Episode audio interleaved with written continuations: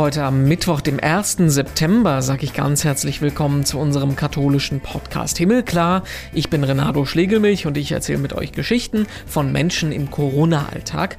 Heute ist das der Jesuitenpater Martin Meyer. Ich habe eine recht lange Geschichte mit Lateinamerika. Ich liebe die Menschen. Ein Teil meines Herzens ist in El Salvador geblieben. Genau heute, zum 1. September, tritt er das neue Amt des Hauptgeschäftsführers bei Adveniat an. Das katholische Hilfswerk unterstützt seit 60 60 Jahren Christen in Mittel- und Südamerika. Pater Meyer hat selbst lange dort gelebt und ist in El Salvador sogar knapp einem Attentat entgangen. Weshalb er trotzdem diese Weltregion so liebt und weshalb er von Papst Franziskus, der auch aus der Ecke kommt, mitunter etwas enttäuscht ist, darüber reden wir gleich. Unterstützung haben wir im Podcast heute übrigens von der Kollegin Ina Rotscheid, weil die sich viel, viel besser in Lateinamerika auskennt als ich, wird sie gleich das Interview führen. Vorher gucken wir aber noch gemeinsam in die Schlagzeilen. Was hat sich getan in der katholischen Welt? Und da fragen wir zuerst, steht Papst Franziskus vielleicht kurz vor dem Rücktritt? Das Gerücht ist seit letzter Woche vor allem in italienischen Medien unterwegs. Man vermutet da, dass ihm seine Darm-OP im Juli doch mehr mitgenommen hat als erwartet und er eben laut Gerüchteküche gerade auch ein Dokument erarbeitet, welches Regeln für zurückgetretene Päpste beinhalten soll. Wie viel Wahrheit da drin steckt, das können wir absolut nicht sagen. So ist das halt eben mit Gerüchten. Aber der Papst steckt im Moment in mehreren riesigen Projekten drin. Zum Beispiel der neuen Verfassung für den Vatikan, an der er seit Jahren arbeitet. Und immer noch gibt es zum Beispiel Unruhe über seine neuen Regeln für die alte Messe. Experten vermuten da jetzt, dass er solche Sachen eigentlich nicht mitten im Prozess liegen lassen kann. Andererseits ist ja immer was los im Vatikan. Das nächste große Projekt, die Synode zur Synodalität, die erstreckt sich bis zum Jahr 2023. Also eine ruhige Zeit für einen möglichen Papstrücktritt, die gibt's eigentlich nicht. Noch eine zweite Meldung zum Papst. Gerade diese Darm-OP, die scheint wohl tatsächlich einiges dramatischer gewesen zu sein, als man von außen mitbekommen hat. Franziskus war ja einiges länger im Krankenhaus als erwartet, das wissen wir. In einem neuen Interview sagt der Papst aber jetzt, ein Pfleger habe ihm im Krankenhaus das Leben gerettet. Das sei auch schon das zweite Mal, dass ihm sowas passiert sei. Ähnliches hat er schon als junger Mann erlebt, als ihm nach einer Krankheit ein Lungenflügel entfernt werden musste. Was genau Franziskus medizinisch damit meint, das ist allerdings nicht bekannt. Da müssen wir den Papst also erstmal beim Wort nehmen. Und noch ein Blick nach Deutschland. Am Samstag wurde in Aachen ein ökumenischer Gottesdienst für die Opfer der Flutkatastrophe gefeiert. Bischof Betzing von katholischer, Landesbischof Bedford Strom von evangelischer und Erzpriester Rado Miron von orthodoxer Seite waren dabei und haben tatsächlich bewegende Worte für die Flutopfer gefunden. Gott hat mit den Opfern gelitten und nach diesem Leid helfen und trösten die Hände. Hände, die Menschen aus Häusern gerettet haben, Hände, die umarmen und beten Händen und Hände, die Schutt und Dreck weggeräumt haben. Wenn ich das sage, klingt es nicht so bewegend wie in der Predigt von Bischof Betzing. Schaut mal online, da gibt es Videos von. Und unser Interview mit Martin Meyer führt Ina Rotscheid. Pater Meyer, es gibt immer viel zu tun in Lateinamerika. Der Kontinent ist extrem getroffen von der Corona-Pandemie. Anfang des Monats eben noch dieses schreckliche Erdbeben in Haiti, das dieses krisengeschüttelte Land einfach nicht auf die Beine kommen lässt. Gleichzeitig findet Lateinamerika in der deutschen Öffentlichkeit und in den Medien eher so am Rand statt. Wie oft haben Sie in den letzten Tagen gedacht, puh, das ist aber eine ganz schöne Herkulesaufgabe, da weiß man vielleicht gar nicht, wo man anfangen soll? Ich habe durchaus äh, Respekt vor dieser neuen Aufgabe, aber ich freue mich da auch drauf, weil ich habe persönlich schon eine recht lange Geschichte eben mit äh, Lateinamerika. Ich liebe die Menschen. Ich sage, ein Teil meines Herzens ist in El Salvador geblieben. Von daher komme ich dorthin, wo ich eigentlich immer wieder auch sehr gerne war, wo ich äh, von 1989 bis 1991 auch eine längere Zeit gelebt habe. Ich freue mich drauf. Über Ihre Zeit in Lateinamerika sprechen wir gleich noch. Sie waren bislang der Beauftragte für europäische Angelegenheiten beim Europäischen Sozialzentrum der Jesuiten in Brüssel. Das ist sowas, ähm, wir haben im Vorgespräch schon darüber gesprochen, wie eine christliche Interessenvertretung in Brüssel bei den europäischen Institutionen. Jetzt wissen wir von Europa, dass das ein riesiger bürokratischer Apparat ist, wo auch manchmal Verordnungen herausspringen, die wir vielleicht alle nicht verstehen oder auch wir in letzter Zeit immer wieder sehen, dass Europa überhaupt nicht mit einer Stimme sprechen kann, siehe Flüchtlingskrise. Wie schwierig war diese Arbeit oder wie zäh ist das in so einem Betrieb was zu verändern?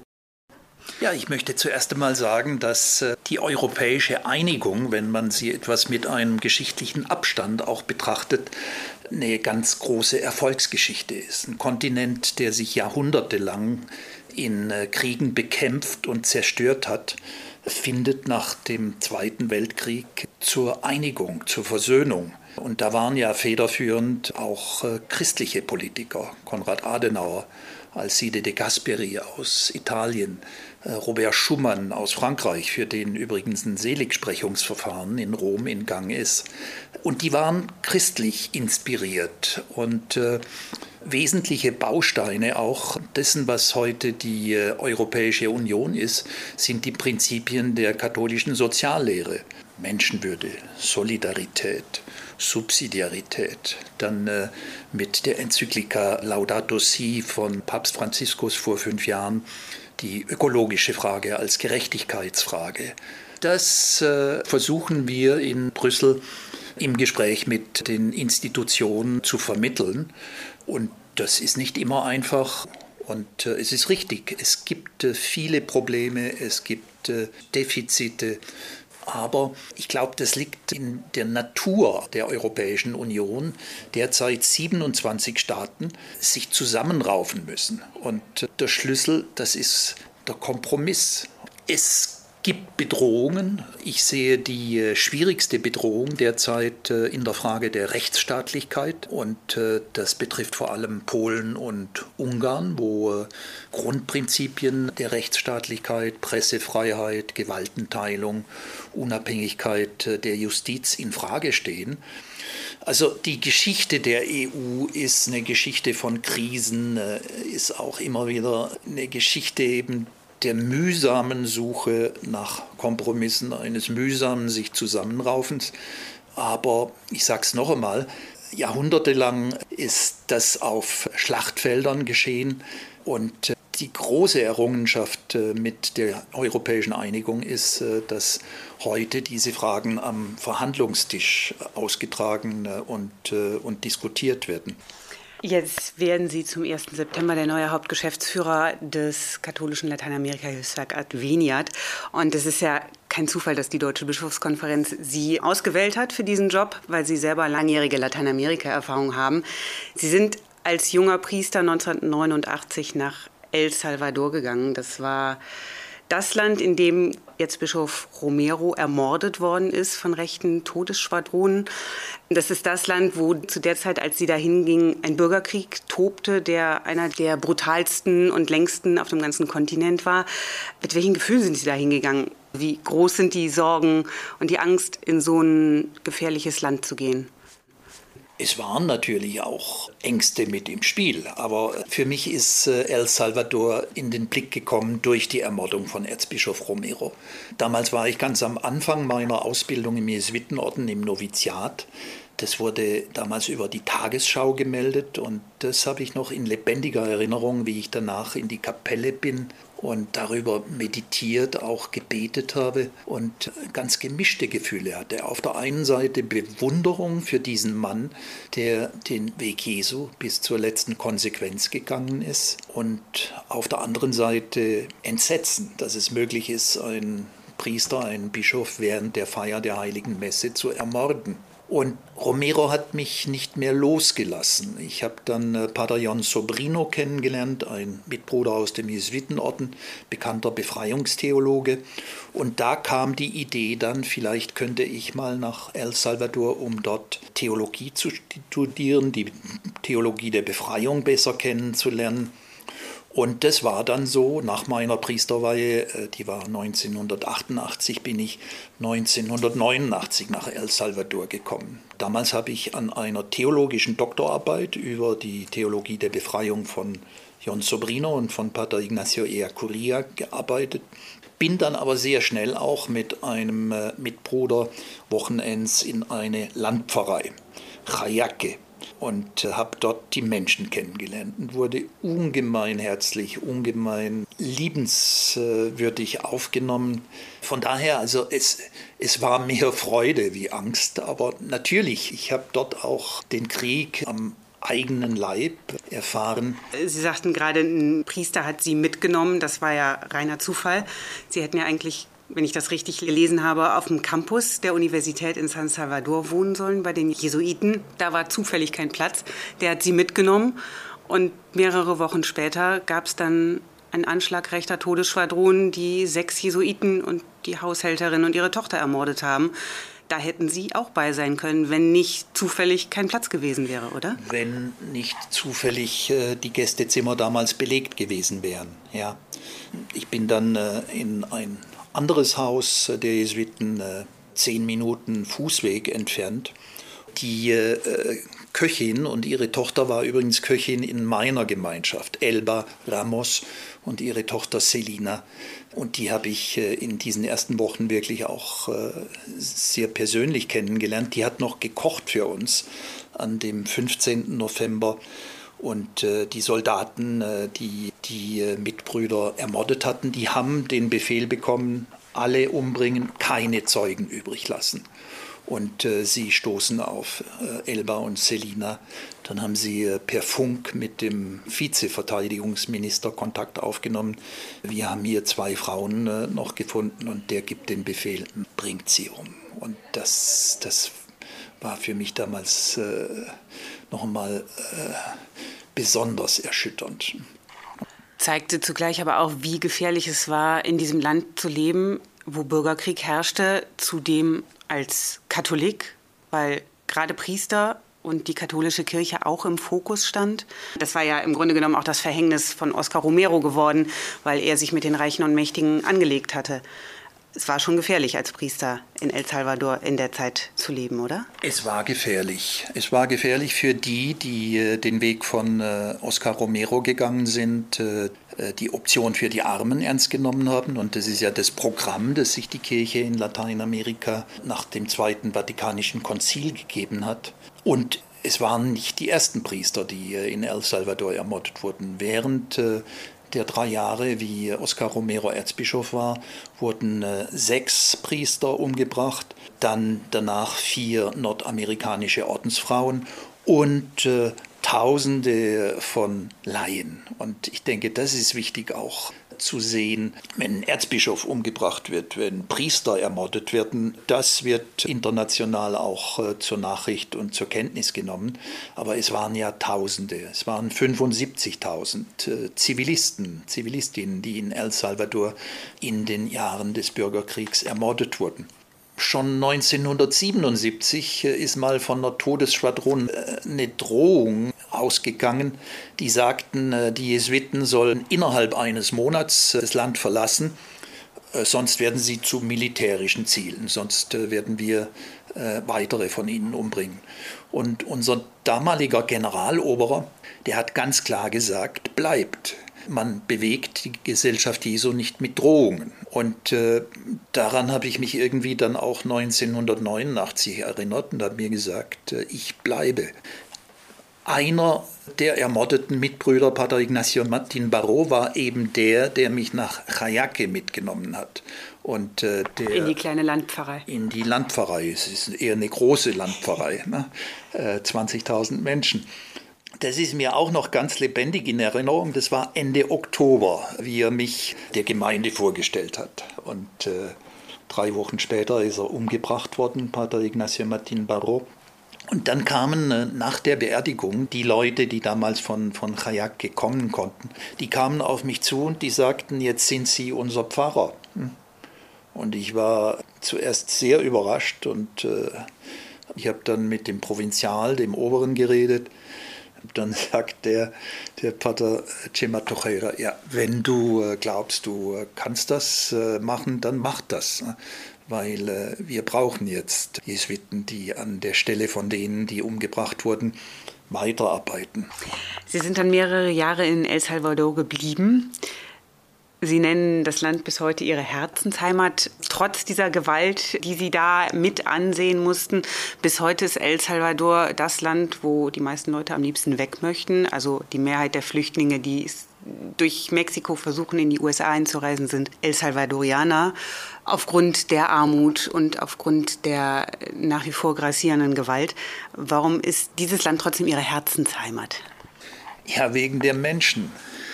Und äh, ich denke an viele meiner Freunde und Freundinnen in Kajake, in meiner Pfarrei, wo ich immer wieder bin. Und es ist ein wunderschönes Land. Es ist ein kleines Land, von der Fläche gesehen etwa so groß wie das Bundesland Hessen, aber mit einer so großen Vielfalt auch von Landschaften, äh, wunderbare Pazifikstrände, Vulkanseen und äh, im Norden in Chalatenango äh, das Hochland, das geht fast, fast bis auf 3000 äh, Meter, die Berge dort. Also es ist ein, ist ein wunderschönes Land, aber gleichzeitig eben, äh, es äh, hat viele, viele Probleme. Äh, und es ist so, äh, viele Menschen suchen in die USA zu kommen. Und das hat mit den Jugendbanden zu tun, mit Schutzgelderpressungen mit der nach wie vor extremen äh, sozialen Ungerechtigkeit, eine sehr, sehr reiche kleine Oberschicht, die große Mehrheit der Bevölkerung äh, lebt in Armut und Elend. Und äh, es ist wie ein kleiner Mikrokosmos Lateinamerikas, wo man, denke ich, äh, alle Schönheiten und alles äh, Faszinierende äh, Lateinamerikas finden kann, aber auch alle Probleme. Als Papst Franziskus 2013 ins Papstamt gelangt ist, ähm, da gab es so eine Aufbruchstimmung in der Kirche. Viele haben gedacht, okay, jetzt wird alles andere. Das erste Mal ein lateinamerikanischer Papst. Ähm, viele haben gehofft, dass es eine, eine, Reform der alten Strukturen geben wird, ähm, eine Kirche für die Armen, dass auch mal aufgeräumt wird mit, mit diversen Skandalen im Vatikan, nicht zuletzt mit dem Missbrauchsskandal. Jetzt hat man so langsam nach den Jahren das Gefühl, er kämpft gegen Windmühlen, vielleicht kämpft er auch nicht. Man, man, manchmal kann man ihn nicht genau einschätzen. Also viele von uns Journalisten kommen immer wieder an den Punkt, dass wir das Gefühl haben, wir verstehen ihn manchmal nicht so richtig. Er ist Jesuit, so wie Sie. Verstehen Sie ihn besser? Ja und nein. Es gibt tatsächlich Dinge, die man bei ihm nicht so leicht versteht. Wenn ich sage ja, äh, er lebt natürlich aus der ignatianischen Spiritualität und das ist eine Spiritualität, äh, ja, wo die Spannung von Gegensätzen auch eine wichtige Rolle spielt und äh, wo man nicht auf komplexe Fragen mit einem einfachen Ja oder Nein antwortet, sondern, äh, und ich denke, das ist bei äh, Papst Franziskus sehr wichtig, wo man äh, Prozesse anstößt. Das ist eines seiner Grundprinzipien, dass er sagt, Veränderungsprozesse brauchen Zeit. Und ich denke schon, dass er Veränderungsprozesse angestoßen hat und die sind im Gang.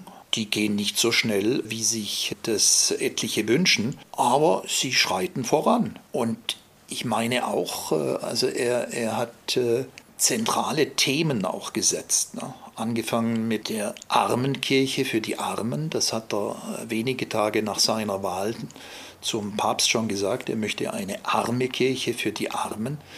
Dann äh, mit der Enzyklika Laudato Si, die Sorge für unser gemeinsames Haus, der Zusammenhang zwischen der ökologischen Frage und der weltweiten Gerechtigkeitsfrage dann seine Initiativen im interreligiösen Dialog, diese gemeinsame Erklärung, die er mit dem Großimam in Abu Dhabi unterschrieben hat. Äh, Im Grunde ist äh, die letzte Enzyklika Fratelli Tutti über Geschwisterlichkeit und soziale Freundschaft auch eine Fortschreibung dieser äh, gemeinsamen interreligiösen Erklärungen.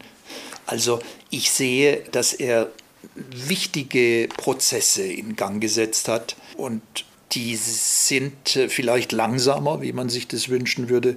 Ich würde mir manchmal auch wünschen, dass er klarere Entscheidungen trifft. Äh, es hat ja äh, vor zwei Jahren die Amazonien-Synode stattgefunden und da war ein Vorschlag im Schlussdokument der Synode auch, Viri probati, bewährte Männer, die verheiratet sind, zu Priestern zu weihen. Und da war er offensichtlich der Ansicht, äh, das ist jetzt so noch nicht reif. Er hat nicht einfach äh, gesagt, das äh, ist nicht möglich, aber er ließ das dann auch offen in seinem Schlussschreiben zu der Synode, Querida Amazonia hieß, hieß das.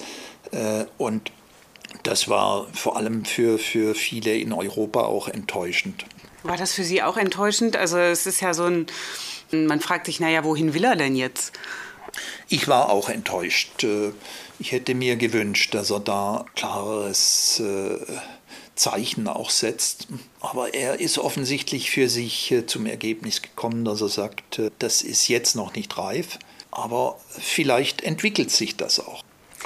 Sie haben nicht nur ein Buch über Oscar Romero geschrieben, sondern über Karl Valentin auch, den großen deutschen Komiker und Wortakrobaten, dem wir so wunderbare Sätze verdanken wie mögen hätte ich schon wollen, aber dürfen habe ich mich nicht getraut. Wenn Sie auf Ihren neuen Job bei Adveniat blicken, gibt es da einen Spruch, der besonders gut dazu passen würde? Ja, ich mag den Karl Valentin äh, schon sehr, sehr lange. Ich habe ihn entdeckt, äh, da war ich zehn Jahre alt, auf einer Schallplatte meiner Eltern, zusammen mit Liesel Karlstadt, die muss man sehr schnell auch erwähnen, seine äh, kongeniale Partnerin.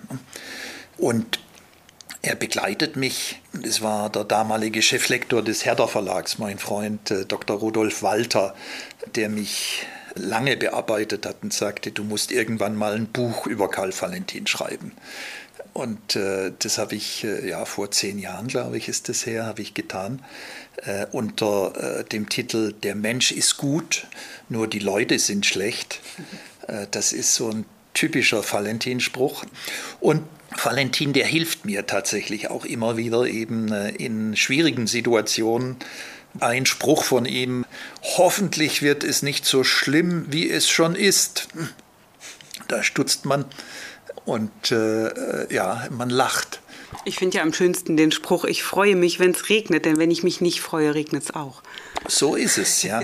Und äh, das zeigt, dass Karl Valentin ein großer Philosoph ist, dem Zusammenhang gibt es von ihm äh, auch den Spruch, äh, alle schimpfen aufs Wetter, aber keiner unternimmt etwas dagegen. Also er hilft in vielen Lebenslagen und ich denke, dass er mir auch äh, in meiner neuen Aufgabe bei Adveniat weiterhelfen wird. Es gibt eine letzte Frage in dem Podcast, den wir hier senden, die wir allen Interviewpartnern stellen, nämlich die Frage nach, nach dem, was Menschen Hoffnung bringt wenn man im Moment den Fernseher anmacht, äh, gibt es da scheinbar wenig Anlass zu. Die Corona-Pandemie grassiert weiter, das Drama in Afghanistan, das Erdbeben in Haiti, um nur einige wenige Punkte zu nennen. Wo schöpfen Sie persönlich Hoffnung aus? Für mich ist eine Quelle von Hoffnung der heilige Oscar Romero, über den wir schon gesprochen haben, der selber eigentlich viele, viele Gründe gehabt hätte, die Hoffnung zu verlieren in El Salvador, damals äh, in einer Zeit von Gewalt und Brutalität. Und er ist trotzdem ein Hoffnungsprophet geblieben. Eine Predigt wenige Wochen bevor er ermordet wurde, äh, Anfang 1980, wo er das zum Thema macht und sagt, äh, sobre estas ruinas brillará la gloria del Señor über diesen Ruinen wird die Herrlichkeit Gottes aufleuchten. Und das ist vielleicht äh, auch äh, sein wichtigstes Vermächtnis, dass er bis heute Menschen Hoffnung gibt und äh, Wege zeigt, Auswege zeigt. Und das steht für mich dann eben auch wieder in Verbindung mit den Menschen in El Salvador, die ich kennen und lieben gelernt habe. Wenn ich deren Lebenssituation mit meiner Lebenssituation mit äh, den Problemen, die uns hier beschäftigen, vergleiche und sehe, dass die trotzdem noch lachen und dass sie trotzdem sagen, äh, seguimos adelante, wir machen weiter und äh, es wird anders, es wird besser werden, dann steckt mich das an und äh, dann macht mir das auch Hoffnung. Das war unser Interview heute im Podcast. Ganz herzlichen Dank dafür an Pater Martin Meyer von Adveniat und an Ina Rotscheid, die das Gespräch geführt hat. Weitere Infos dazu gibt es in den dazugehörigen Artikeln auf katholisch.de und auf domradio.de und auf unserer Homepage himmelklar.de gibt es über 100 weitere Podcast-Folgen zum Anhören und die nächste gibt es kommenden Mittwoch. Dann freue ich mich sehr, dass wir hier mit dem New Yorker Priester Kevin Madigan sprechen, der vor 20 Jahren die Anschläge vom 11. September hautnah miterlebt und in seiner Kirche Verletzte versorgt hat. Das wird ein sehr bewegendes Gespräch. Ich freue mich darauf. Ich bin Renato Schlegelmilch, sage danke fürs Zuhören, tschüss für heute und bis dann.